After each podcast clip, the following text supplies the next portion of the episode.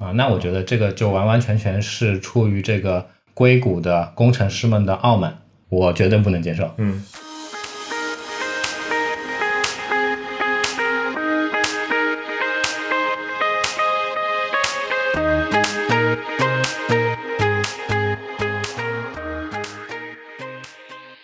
干货会过期，潮货会发霉，只有湿货历久弥新，温润你心。大家好，欢迎收听两周更新一期的 Anyway 点 FM，我是李阳，我是 JJ，我们是一档在 iTunes Podcasts、网易云音乐、小宇宙以及其他泛用型播客客户端播出的设计、生活美学、数码科技相关的电台节目，欢迎关注。此外，我台不定期更新的播客副厂牌 Whatever 点 FM 也欢迎大家关注。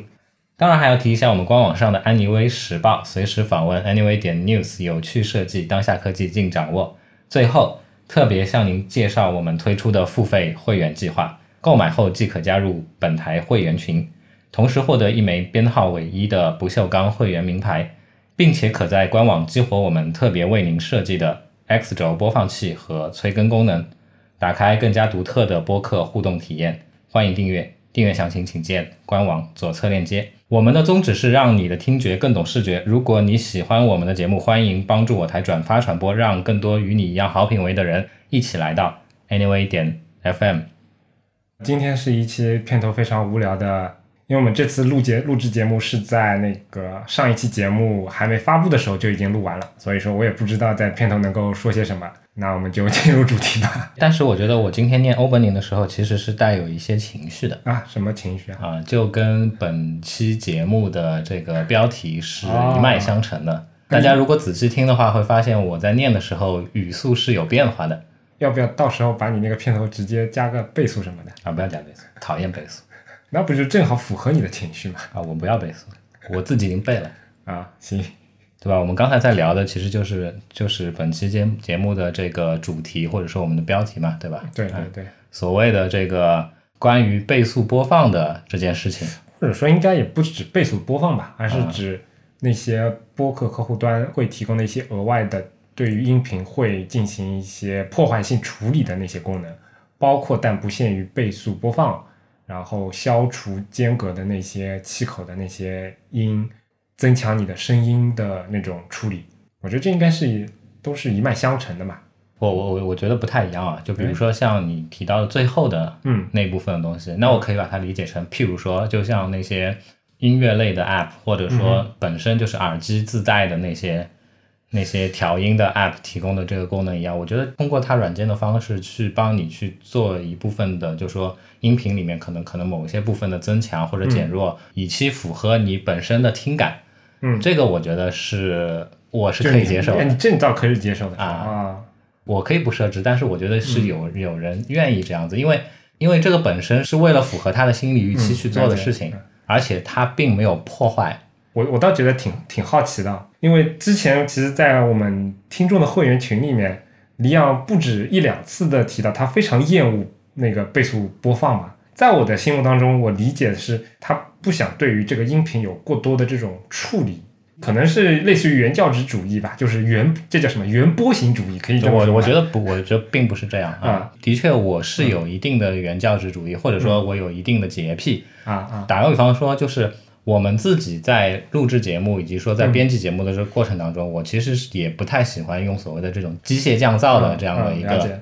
一个一个后期的这种处理的方式去处理我们自己的声音，因为我觉得，哎，你们听，哎，我的现在语速我变快了，对不对？我觉得是这样的。刚刚我在问李阳这个问题的时候，我没想到他可以接受那个声音的处理，因为我我说说我的角度啊，嗯，倍速播放这个我们待会儿再讨论啊，嗯，单就从对声音破坏的角度来讲，我觉得就是对于声音进行处理，就是我就我们前面提到第三点，就是对声音进行增强，嗯，在我的心目当中，它其实是。破坏会比倍速要强得多得多的。为为什么？或者先科普一下，就是刚刚提到的这些功能啊，嗯，比如说倍速播放，嗯，它就是你本来是这个声音是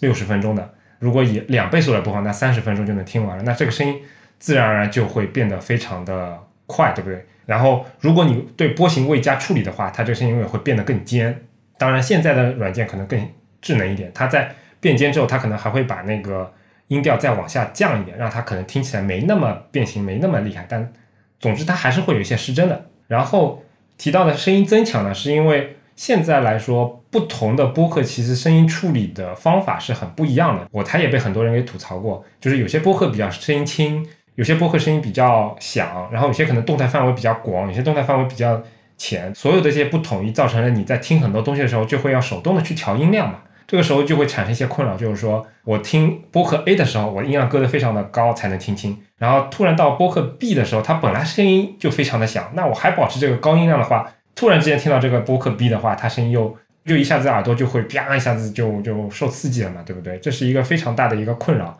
所谓的声音增强技术，就是它等于是把所有的那个声音都按照它的一个规律去处理，比如说。最声音最高分贝大概能到多少？最低分贝能到多少？然后它尽量把声音都压缩到那种范围里面，让你哦，你指的是这个？对啊，你指那跟我的理解完全不一样。你指的是什么？我理解的这个声音的这个增幅，或者说就我刚才提跟你提的例子嘛，比如说你的耳机带的 app 里面给你提供耳机里面也一样的呀，就耳只不过耳机它可能更强调是 EQ 上面一个处理。但是我前面提到这个声音声音增强，如果你用专业术语的话，就是 compressor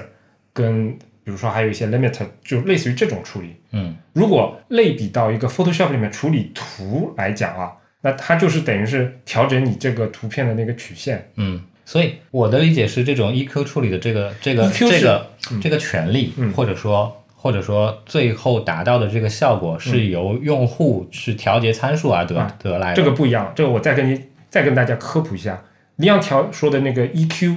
它其实，在很多软件，包括播放器，然后包括硬件上面都会有，嗯，简称就叫 EQ，全名应该叫 Equalizer 吧。如果你打开一个 EQ 的详细的设置面板，它会按照多少多少赫兹来给你一个一个个操作的节柄。比如说低频的声音可以调高一点，高频的声音可以调低一点，嗯，这样可以适配，比如说摇滚啊、古典啊等等各种类型的音乐。这其实它是基于这个赫兹多少多少赫兹来分这些音段，让你去进行操作的。嗯，但是我前面提到的那个。声音增强，包括 compressor，包括其他的那种处理器，它不是基于赫兹，它是完全基于音量。那个我是完全，那就对了嘛。我觉得这种，我再给你举个例子，这个东西我以前做电视的，嗯，我们其实是遇到过一模一样的这样的一个使用场景的。嗯，再往早那叫电视台，对不对？不同电视台它提它输出的这个音频的这个。这个这个响度其实也是不一样的，对不对？那到了我们的互联网时代之后，那互联网的这些就是视频的这个，打比方说，哎，你们熟悉的优酷啊、爱奇艺啊、腾讯视频啊这些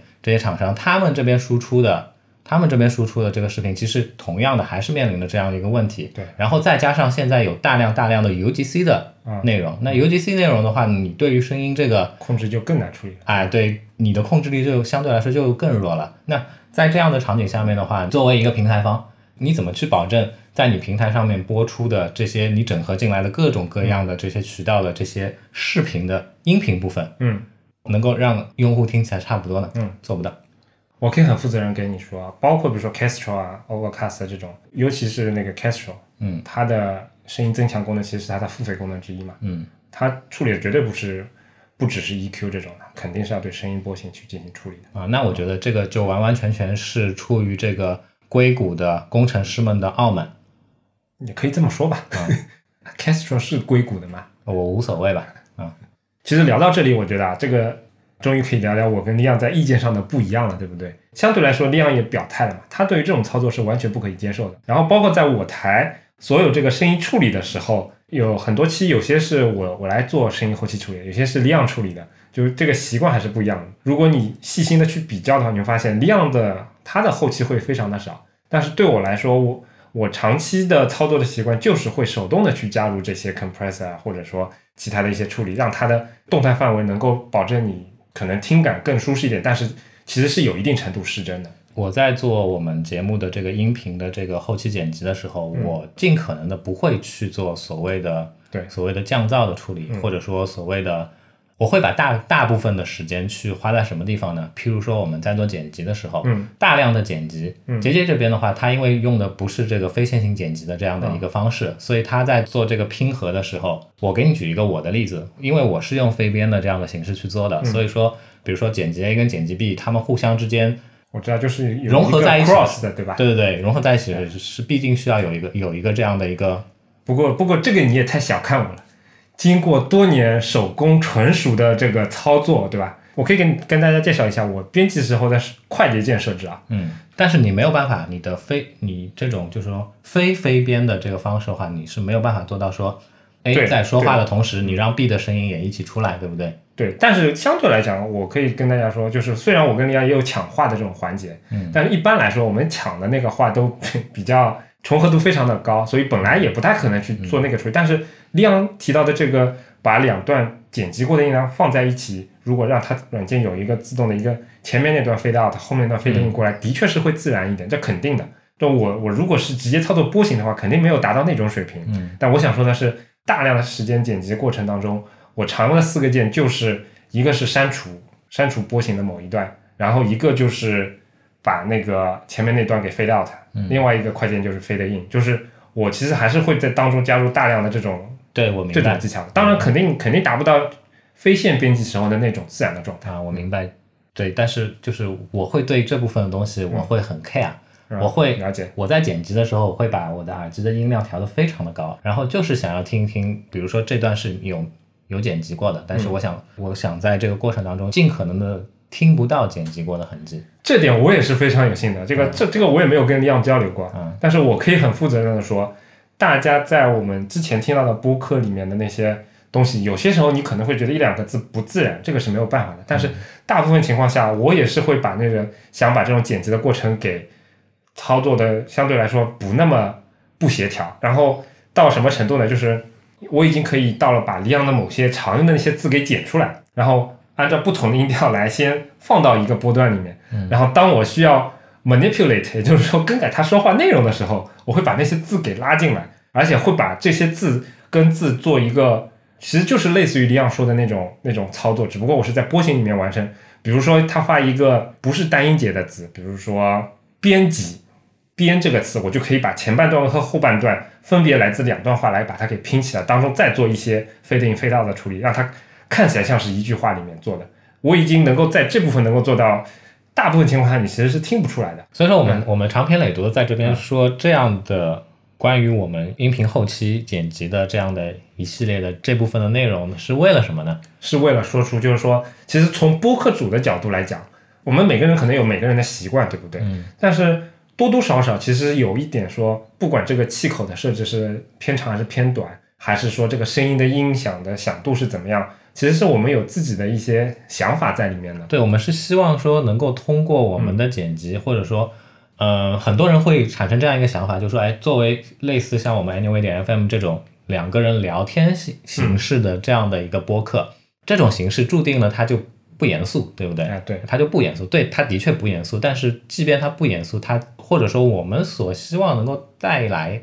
的这个收听的这个感受，我们还是会有一个预期的。多多少少是希望能够大家保留我们原来设想的那种节奏啊，或者说那种情绪，或者说那种操作的那种习惯在里面的，对不对？呃，所以我觉得，如果你、嗯如果你认为这一段内容你听着很无聊，嗯没关系，你跳过，嗯。这个我们大家都能接受。但如果你觉得这段很无聊，你想用倍速播放嗯，的这个形式去跨越过去的话，那我觉得其实你是很鄙视的。我不是鄙视，我是觉得是很失望的。我宁可它整段你就不要去听，嗯。因为你倍速播放了之后，这个语气、语调啊，然后甚至这个语气、语调所带来的那样的一些气氛的这个渲染，其实你完全感受不到，而且你感受到的是一种我们完全就说我在录制的时候，或者说我在后期剪辑的时候，完全预料不到的这样的一个感受了。嗯，了解，非常了解。其实这类比一下，就好像，比如说我们在做设计的时候，本来图标都是按像素已经对齐的，对不对？啊，然后你在实际使用的时候，啪一下，你来个老人模式，然后把所有的图标都放大了，然后或者说来个什么样其他的模式，让所有原来那些细节可能都丢失了。可能从创作者的角度来讲，可能些许会有点不爽，对不对？不不是些许不爽，是非常不爽。啊，那那个关于倍速啊，我们接下来进入详细的讨论啊。先听一段音乐。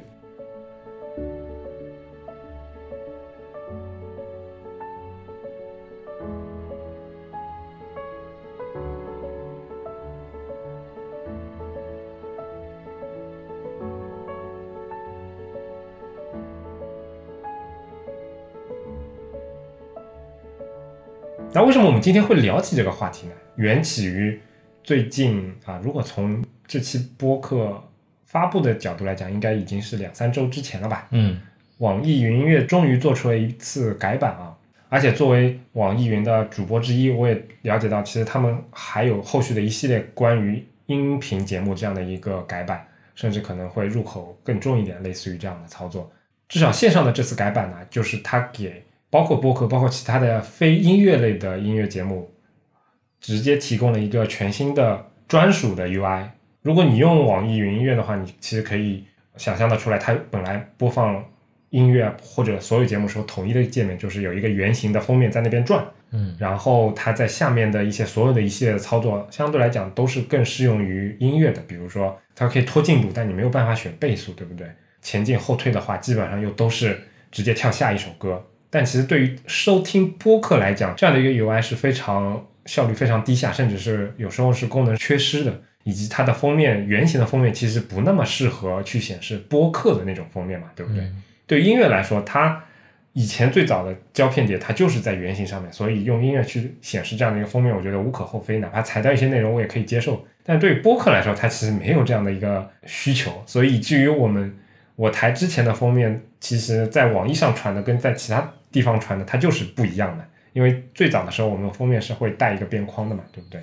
那这一次改版里面其实也，那这一次改版它也增加了一个功能，就是前面提到的倍速播放嘛，所以在我们的会员群里面也引发了一些讨论，很多人都说他在收听的时候可能时常会设置一个一点几、一点五倍或者两倍的这样的一个倍速，但是利昂就说他个人是永远不会去设置那个播放倍速的嘛，所以我们就讨论起这个话题了。然后我说说我自己的使用习惯吧，虽然我现在可能主要的收听播客的平台是小宇宙，但是长期以来大部分时间我其实是用 Castro 的，Castro 它有一个付费的一个功能，就是说它可以给不同的播客设置不同的设置。那这个这句话好像有点拗口，它可以给不同的播客提供分开的声音设置。那可以设置的功能就包括，比如倍速播放，比如说声音的增强，比如说去掉那个声音之间的间隙，比如说它可以在开始的时候跳过片头片尾啊，然后然后还包括比如说它可以在播放的时候，每次播放的时候往前先前提一点，让你多收听一点这样的一些设置。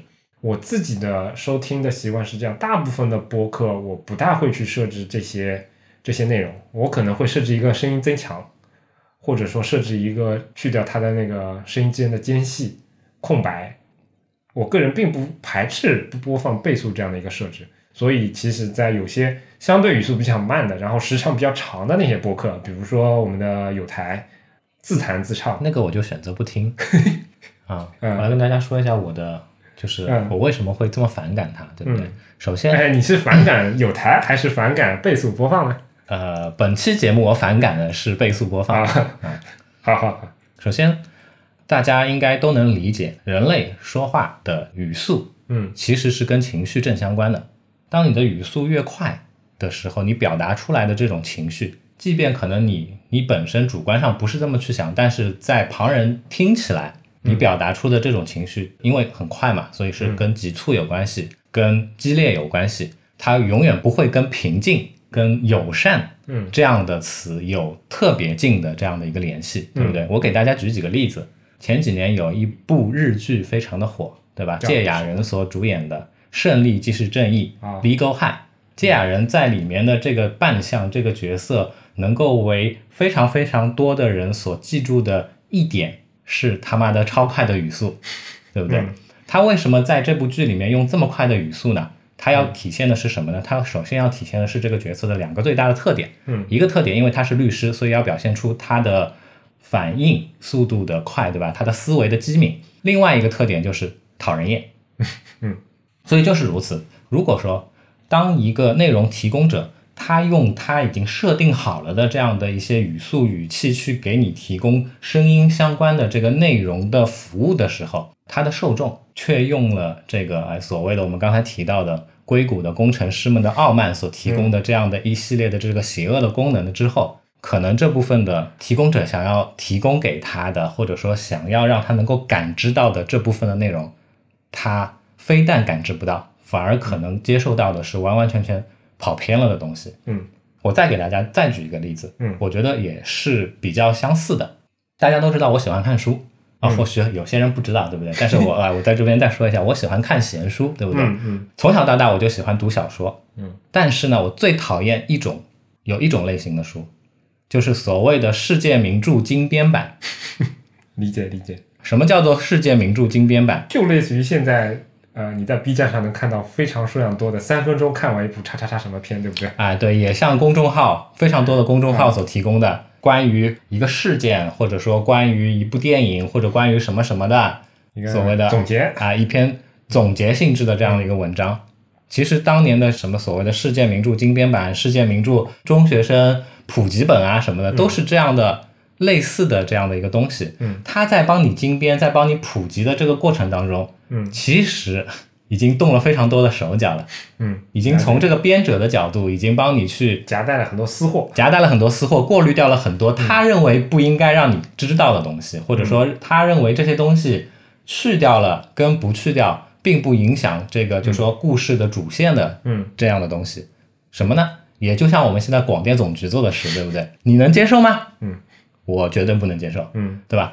话再说回来，哎，这些所谓的这个世界名著精编版、普及版，它跟我们现在所谓的这个硅谷的工程师所提供的这个傲慢的工具相比呢，嗯它还稍微有一点人性。为什么？它还是背后有一个人嗯在帮你精编的。嗯。不过我要说说我的意见啊，其实我不完全同意你前面说的这种语速把倍速进行倍速播放之后，就会带给人那种反感的那种感觉。因为前面我也提到过了，我是一个编辑习惯跟其他主播完全不同的，我是直接操作波形的，对不对？所以其实我对于波形的不能说理解吧，对于波形这个东西的感受，其实是跟普通人可能又有点不一样的。当然也不得不说，就是我处理的声音也比较少，我日常听的波形就两个人，李昂的声音跟我的声音。是我们忠实听众的话，其实明显能感受到李昂的口齿会很清楚，然后他的语速相对慢一点，但是我杰杰我的语速可能就会稍微快一点，然后口齿没那么清。为什么我前面提到我在操作李昂的那些话，想要更改它的内容时候那么容易呢？就是因为所谓的口齿清楚，就是它一个字一个字一个字，间隔是非常清晰的，所以说在它的音调没有那么变化，语气情绪没有变化那么强烈的时候，我完全可以删掉某几个字，然后把后面的字拉上来，你都普通人都感觉不到。但是对于我来说，对于我自己的声音来说，我进行这部分操作时候就非常非常的困难，因为我语速快，其实并不是说每一字一句发的非常的清楚，而是把很多字有一些粘连。其实就像于比如说读英文的时候，我们很多音会吃在一起嘛，对不对？比如说 I love you，对不对？但是英文它可能会说 I love you，love you 就变成了一个词，然后这个词你在波形里面去看的话，它就是一座连绵的山峰，而不是说一座一座单独的山峰嘛。这个其实我觉得对于声音来说，它在不管你倍速是加快到多少倍速的话，其实这部分的信息它是不会丢失的。你本来是粘连的，那肯定你倍速之后，它可能只不过这个粘连的程度就更更严重了。但如果你本来这个口齿就是非常清楚的，在进行倍速操作，尤其是不那么夸张的倍速操作的时候，它其实还是能够保证一定的就是字跟字之之间的这种清晰的这种感觉。但跟但是你所提到的这些都是从你观察到的波形的这个形状本身去得出来的。对对对，所以我只是说我对于波形的这个感受啊，嗯。但它跟听觉你的耳这个朵所这个点感受到的东西其实是不一样的。对这点我是同意的，因为如果把这个时间这么重要的一个轴进行变化的话，不丢失任何的信息，我觉得这也是不可能的，你说对不对？不过从另一个角度来讲，因为我自己也是，说实话，这个播客虽然听的时间不是很长，但是各种客户端也接触挺多的，很多他们的一个功能迭代也接触挺多的。这部分我自己没有进行严格的声音的波形的比较，但是我能够感受到，其实现在的这些播放器，它在进行倍速播放的时候，它还是有一些，就像林阳林阳前面提到的，就是那些工程师会把自己的一些对于声音的理解加入进去，它不是一个单纯的把声音给拖过来，因为其实你可以很明显的感受到嘛，一般来讲，如果把声音直接操作到呃两倍速的话，这个声音会尖得来，就是你已经完全没有办法听了。但其实你现在去听主流的那些播客客户端，它如果进行倍速播放到两倍速的话，还是会进行除了时间以外的其他一个操作，让它的音调能够再降低一点，然后让你感受到好像它的失真不那么明显。当然，这步的操作它本身就是让声音变得更失真了，这个肯定也是这样的。我感受不到，我感受到的只有滑稽。好吧，啊，不过在这里我们还我觉得还是要跟大家重申一下，就是今天我们这个讨论是非常的 personal 的。嗯，我觉得这个东西每个人的选择都是每个人都有自己选择的我非常欢迎大家在本期节目上线之后，在我们的各个渠道能够与我们，就是比如说你能发表评论的这些渠道里面，给我们评论，发表你的观点嗯，喷我或者说唾弃我，我觉得都没有关系。说到说到留言，其实我特别好奇啊，就像我前面提到的，比如说 Castro，它是能够给不同的播客设置不同的倍速的嘛。然后在之前跟听众的访谈里面，我也了解到，有些听众其实哪怕这个客户端不支持，他也会手动的去对不同的收听的内容进行倍速的设置嘛。所以我非常好奇，大家在收听我台的时候，一般是用多少倍速来收听的？欢迎大家在屏幕啊，这不能叫屏幕里面扣倍速啊，应该是在留言里面能够告诉我大家的那个收听状况。这对于我来说其实是有参考价值，因为在我台的那个官网上面的那个 X 轴播放器，其实我个人是加了那个倍速播放功能的，但是我对于这个倍速播放它应该设置哪几个倍率，其实我并不是特别清晰。我现在差不多设置的是一点三、一点五、一点七还是一点八来着，然后最高是到二倍速，但我没有完全没有设置一倍速以下，也就是把声音放慢的这个操作，我不太清楚大家有没有这种需要。所以说，这里是一个很好的机会，大家可以告诉我啊，你所以也欢迎呃理解我、支持我的朋友们在评论区里面，对吧？啊，扣一扣一，让哎，这个是真的扣一了，就是只用一倍速播放，对不对？这叫扣一。让我们看到说，哎 嗯，这个世界上还有这个怎么说正义存在，是不是？哎，前面都说了，这个大家有自己的选择嘛，无所谓正义和和邪恶嘛，对不对？还上升不到那种高度。啊，的确是如此，就说开玩笑。但是呢，我是一直都这么觉得的。首先，我会我会非常明确的把我的想法、把我的观点表达出来。但与此同时，我也非常非常接受，或者说我非常非常能够认同每一个人有每一个人自己的选择，嗯。而且去在我们力所能及的范围内嗯。保护各自的选择。这个是民嗯所谓的民主进步的这样的一个现代社会所必须去具有的这样的一个特征。嗯。我们可以在讨论的时候非常的针锋相对，对吧？嗯。啊，一副非要鱼死网破的这样的一个一个状态不可，这个是完全没有关系的。但是在这件事情告一段落之后，或者说哎讨论结束了之后，嗯各干各的，各回各家，各找各妈。嗯我觉得这种状态是对对对对对，嗯，至少是令我对我来说是最合理、最健康的。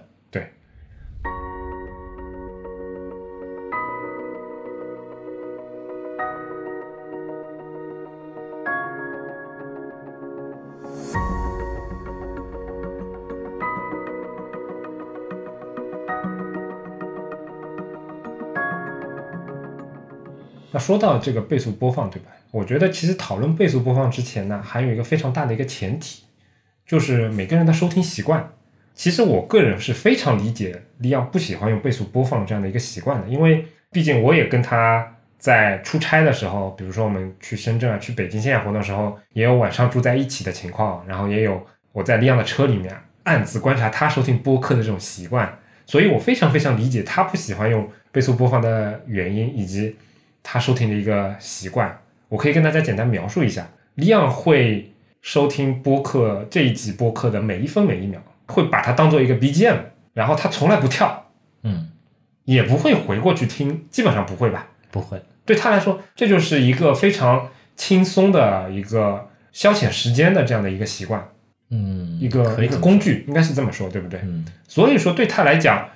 声音的这个原汁原味的程度完全没有必要去打破，它没有一个时间上的紧迫感，它没有一个知识获取的一个紧迫感，它也没有一种啊很、我我觉得很强的需求。我觉得你说的非常好，就是 都选择来听播客了，那这这个时间就留给播客这种轻松氛围的这个慢慢的享受嘛，对不对？啊、哎你播客主你想提供给你什么东西，你就听什么东西，对不对？你还指望这部分的这个、怎么说这种状态，这部分的这这样的产品嗯，带给你所谓的这个呃源源不断的这个知识上面的这个积累，嗯以至于说，哎，你觉得你觉得这个时间来不及，然后知识太多，你需要、你需要提速，对吧？主观的去提速，去获得更多的知识吗？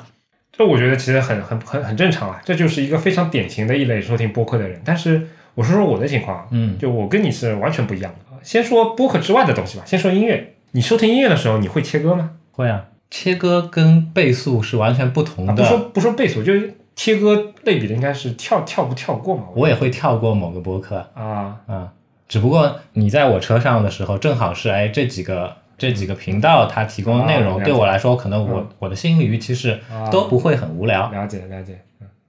我说说我的感觉啊，我是不管是音乐还是播客来说，我订阅的量会比较大，但是我真正收听的、喜欢真正喜欢的那些东西会比较少。嗯这样也就会产生一个情况，就是说，比如说听歌，我很少见到有人切歌的频率会比我更高的。我经常自诩为切歌小王子，你知道吗？嗯以至于是怎么样情况？就是我家那部小黑车，嗯它不是比较破嘛，它方向盘上的那个是完全没有控制器的，所以我不能在方向盘上方便的切割，嗯我只能在那个正驾驶跟副驾驶中间那个中控上面去进行切割，手的距离会比较长嘛。嗯而且我那个小破车，它其实操作的那个按键设置的并不是特别的合理，它的切割下一首歌的那个按键其实是卡在其他键当中的，你盲摸的话不是那么方便摸到。嗯但是与此同时，我又是一个切割需求极其强烈的这样的一个用户，所以你就换了辆车。没有，就我自己拿了一个就是那种小胶条贴在了那个上海话叫布罗头，它其实是本来是贴在家具上面，就是开就加关那个，加强一个你盲盲就是盲操作时候的这样的一个，就大家可以理解，就是你的你的键盘上面 F 跟 J 它是有小凸起骷髅头的嘛，对吧？嗯两个小凸起，然后我就是在我的那个 Next 按键上面手动增加了这个小凸起。当然最近它掉了，因为这个贴上去的东西，它用的那个胶水在高温下面是很容易融化的，所以经常要替换。然后最近我它那给你换一个思路，对不对？嗯啊，你应该拿刀片把它抠掉一点。哎，这倒也是个思路啊，而且这个相对来说一劳永逸，对不对？嗯 Anyways，话说回来，就是我是听歌的时候就切歌切的非常严重的，然后在听播客的时候呢，我我也是完全跟李阳不一样的，我不会把它单纯的作为一个 BGM，一旦觉得没意思的话，我就不会把它再听下去了。如果如果有一个软件能够暴露我那个收听播客的习惯的话，有很多播客我也玩自己这边的完播率是非常低的，我可能在前十分钟、前五分钟觉得没意思的话，我可能就会切掉了。嗯直接把这个播客切到再也不播放，或者而且包括像看电视也是一样的。我跟我老婆一起看电视剧的时候，我老婆会非常受不了我，就是我去尿个尿，我一定要跟她说暂停，哪怕那是一部很无聊的电视剧，很没有营养的电视剧，然后我还是会让她暂停。万一她不当心放了，我还会要她要求在我回来之后再把它给重新播放回来。那我在收听播客的时候，其实我也这我也有这样的一个习惯，偶尔比如说分心了。或者说那个开到某个路口非常的集中精神，然后不当心这个错过了某些段落的话，我会再反过去重新去听这样的一个情况。然后可能我还有一点点强迫症，平常上班如果我是开车的话，那我大概开车的时间在一个小时左右，一个小时不到，可能五十分钟、五十五分钟这样的一个情况。我的一个强迫症是，我很希望在这一段时间里面，我把某一集特定的播客从头到尾听完。如果这一集播客它比较短，它只有三十分钟，那我听完之后，我可能就不再收听其他的播客了，我就放音乐，直到到公司。那如果这个播客比较长，一次性没有听完的话，其实我会非常的难受。所以说有台 自弹自唱，因为他们时长经常是超过一个小时的嘛，而且相对来说他们语速也相对比较慢，所以对他们来讲，我会去做一个倍速的一个操作，让我尽量保证在这段时间里面能够听完。当然，我觉得好像有时候有台这边还是比较困难的，因为他们哪怕我进行设置了一点三倍的那个倍速播放，好像还是放不完。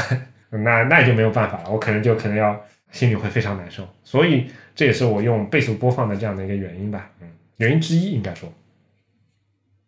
那说到这里，其实我又很好奇了，不知道大家在听播客的时候会有怎么样的一个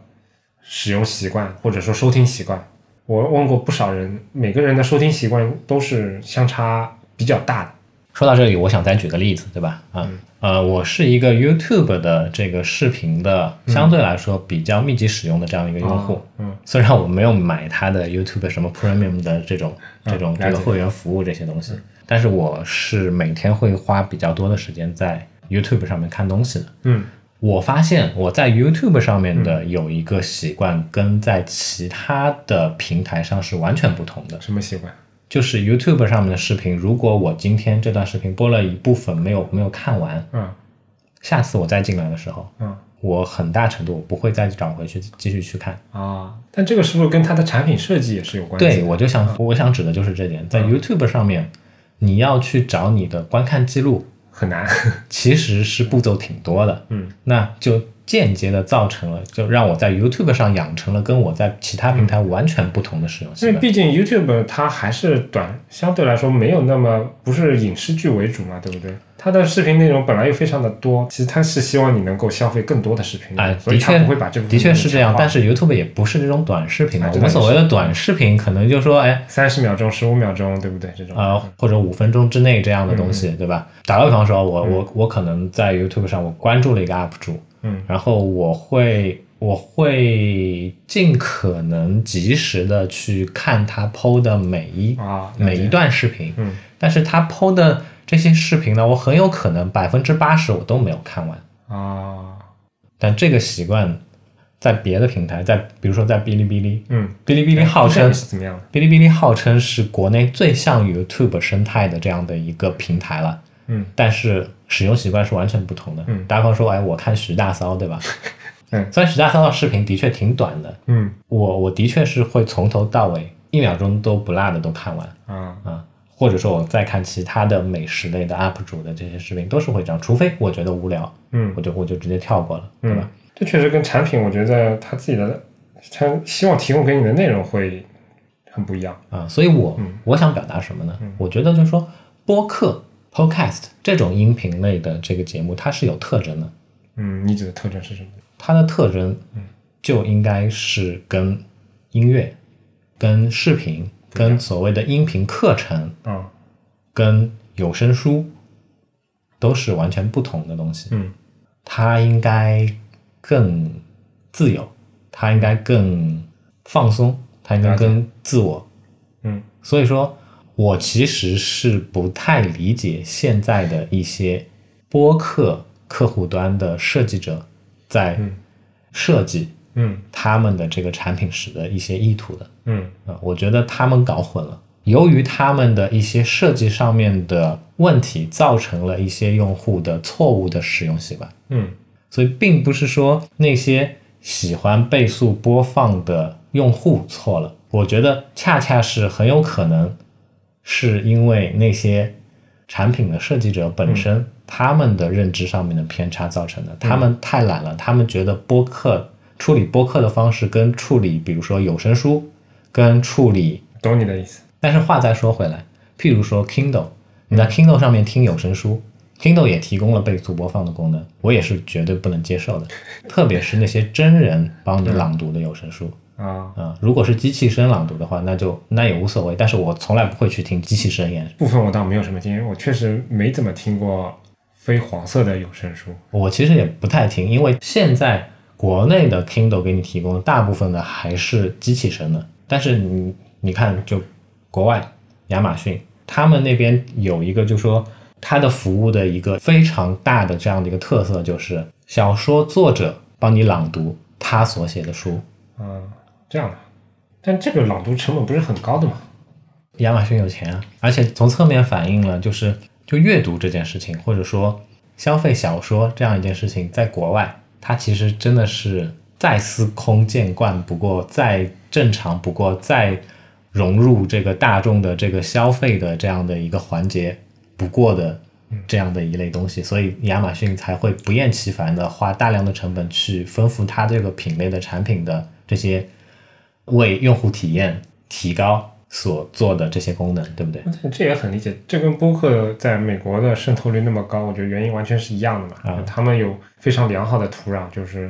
每个人都开车嘛，对不对？嗯那开车的时候你没有办法消费视频内容啊，那他们的音频内容自然而然肯定是会，嗯，而且你去看，包括美剧啊、电影啊里面，尤其是那些相对来说年纪比较大的那些人，嗯其实我觉得这有时候都变成了一种偏见了，或者说一种标签了，就是在一个比较老派的人，他可能就开着一部无比破旧的凯迪拉克那种方头方脑的那种那种老式的很老的那种车，然后里面是用磁带播放的那种电子书，然后点开来，他可能过会儿要喝喝酒啊什么，用这种来表现越战过来的那帮非常年纪大的那种人，我觉得这都已经变成一种标签了，就是所以可能在美国那边，包括电子书，然后包括博客这种东西，他们确实有非常深厚的群众群众基础，应该这么说吧。但确实像国内，我觉得基本上就直接跳过了音频内容这一块，因为因为我们网络高速的发展，因为我们地铁、公交这种这种东西的非常密集的这种建设，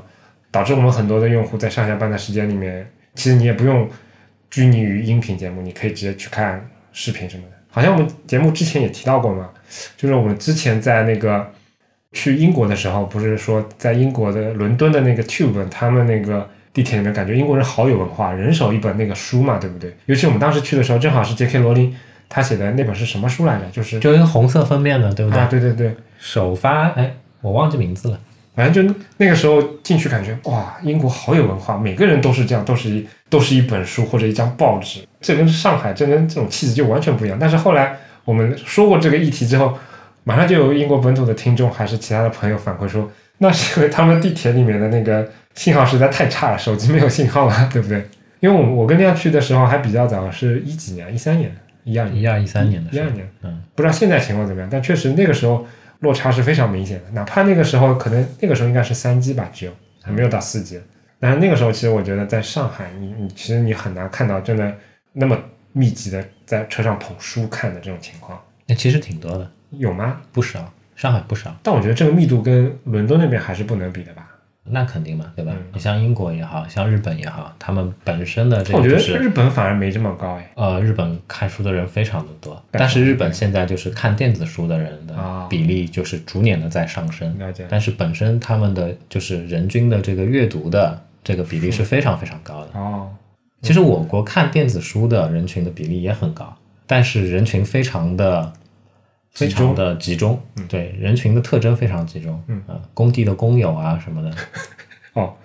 哦，这样的，所以你去看我们的这些，比如说阅文这种啊、这个网文的这种平台上面，他们收入或者说上面的这些作者他们所提供的这些网文的这个题材，其实是非常集中的，哦，了解了，就是专门为了这些人群去服务的。了解了，这块我还真的不是很熟。好，那今天的节目就暂时先到这里。那今天的节目就暂时先到这里。嗯，鉴于今天的一个主题呢，非常欢迎大家留言告诉我们你的一个收听习惯，这可能对于我们以后对于节目的改进啊，或者说产品上的一些改进，其实是有一些帮助的。说起来挺惭愧的，其实早在年初的时候，我就想做一个全新的听众调查嘛，因为在很早很早好几年之前，其实我们做过一个相对比较详细的听众调查，当时给我们的一些提供的一些数据，我觉得现在来看肯定也已经成就了嘛，对不对？比如说当时填的年龄，现在每个人又都长了三岁，大概两两三岁了吧。学生的比例啊，或者说其他的一些情况又有些变化，所以我还是非常好奇的。但是这个听众调查一直就做了一半，然后都还没有，到现在都已经今年一年要过去了，都还没有做完。将来还是很有，我还是很想再去把这个事情给做一下的。但不管怎么样，如果大家对于你的一个收听习惯，包括你对于倍速播放以及其他的一些相关播客功能的使用经验上有一些什么样自己的一些看法，欢迎给我们在各个平台上留言或者发邮件给我们。嗯，这里还有个口头通知要告诉我们所有的那个会员，因为之前也提到过，在十月三十一日，也就是周六那一天，我们会做一个 B 站上的一个直播，这也是本年度可能是大概率是唯一一场线下活动的线上版的。对。有点拗口、有点纠结的这样的一个反正我们是还是会花比较长的时间来准备这个事情，嗯，然后在当天我们也会发布我们全新的一些会员体系，然后包括其他的一些功能。鉴于此呢，我可能在现在这个时间段就会把我们会员现在的续费入口啊，其他一些东西给关闭掉。那如果大家有相关疑问的话，也可以直接在微信上面找我。但如果你不是会员的话，也无所谓。接下来可能会有一些更多的机会来使用到我们官网上的一个功能，敬请大家期待十月三十一日我们的直播活动吧。嗯，嗯，好，感谢大家收听我们的节目。如果想要获得更好的收听体验，不妨尝试我台推出的付费会员计划，详情请见官网 anyway 点 fm 斜杠 member。同时，每一期节目提及的相关内容都能在官网上找到。如果你需要联系我们，可以直接在官网 anyway 点 fm 上留言，也能通过邮箱 hello at anyway 点 fm 来信。在微博、推特上搜索 anyway 点 FM 即可找到我们的官方账号，上面会不定期的发布一些即时消息，欢迎关注。同样也欢迎你继续访问安妮微时报，浏览和订阅地址请直接访问官网 anyway 点 news。我们努力的目标是让你的听觉更懂视觉，欢迎大家通过各大泛用型播客客户端、网易云音乐、小宇宙、荔枝 FM 上搜索 anyway 点 FM 找到并订阅我们。两个礼拜之后再见。拜拜。